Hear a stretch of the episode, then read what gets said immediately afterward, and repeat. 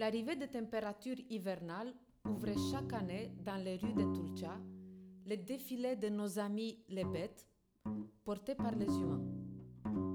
Après une trêve de neuf mois dans nos armoires, les animaux, plus jolis les uns que les autres, circulaient librement un peu partout sur les têtes roumaines sans avoir peur d'être chassés à nouveau.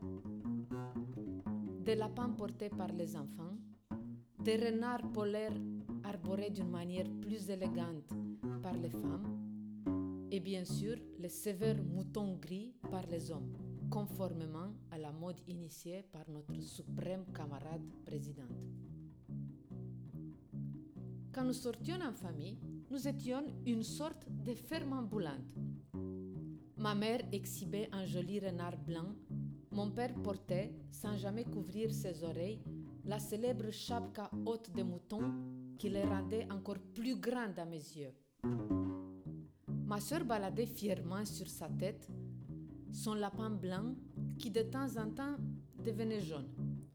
Elle le frottait alors avec du maïs pour lui rendre son éclat d'origine. Moi, je devais supporter mon gros lapin gris. Je détestais cet horrible animal qui triplait le volume de ma tête. Aujourd'hui encore, j'ai beaucoup du mal à faire confiance à un lapin. Et puis, il y avait le must absolu. Nous l'appelions la laine de l'on. C'était la pièce maîtresse de toute armoire respectable. Je me demande si Alain Delon, plus connu alors en Roumanie dans la mode qu'au cinéma, a su un jour qu'un manteau portait son nom, ou peut-être devrais-je l'informer avant qu'il ne nous quitte. Ce manteau tenait très chaud. Il était tout en mouton, à l'extérieur comme à l'intérieur. Fabriqué en Roumanie, il coûtait très cher, au moins 8 salaires moyens, mais il tenait au minimum 10 ans.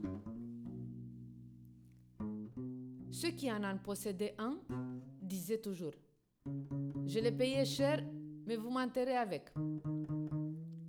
Mes parents avaient chacun le leur qu'ils sortaient pour les grandes occasions. Un mariage, le 31 décembre ou parfois le dimanche pour aller au cinéma.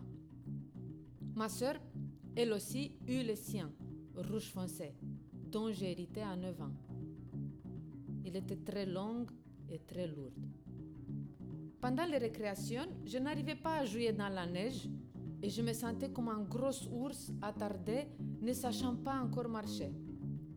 Les garçons s'amusaient à taquiner les filles qui ne demandaient que ça.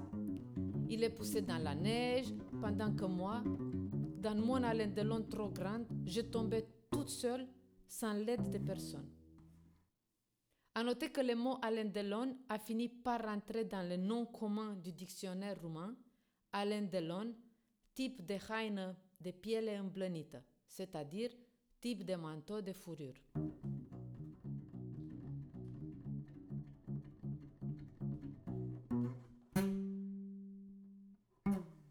C'était un extrait de mon livre Heureux qui, comme mon aspirateur, a fait un beau voyage, accompagné par le Guembré de Vincent Courtois.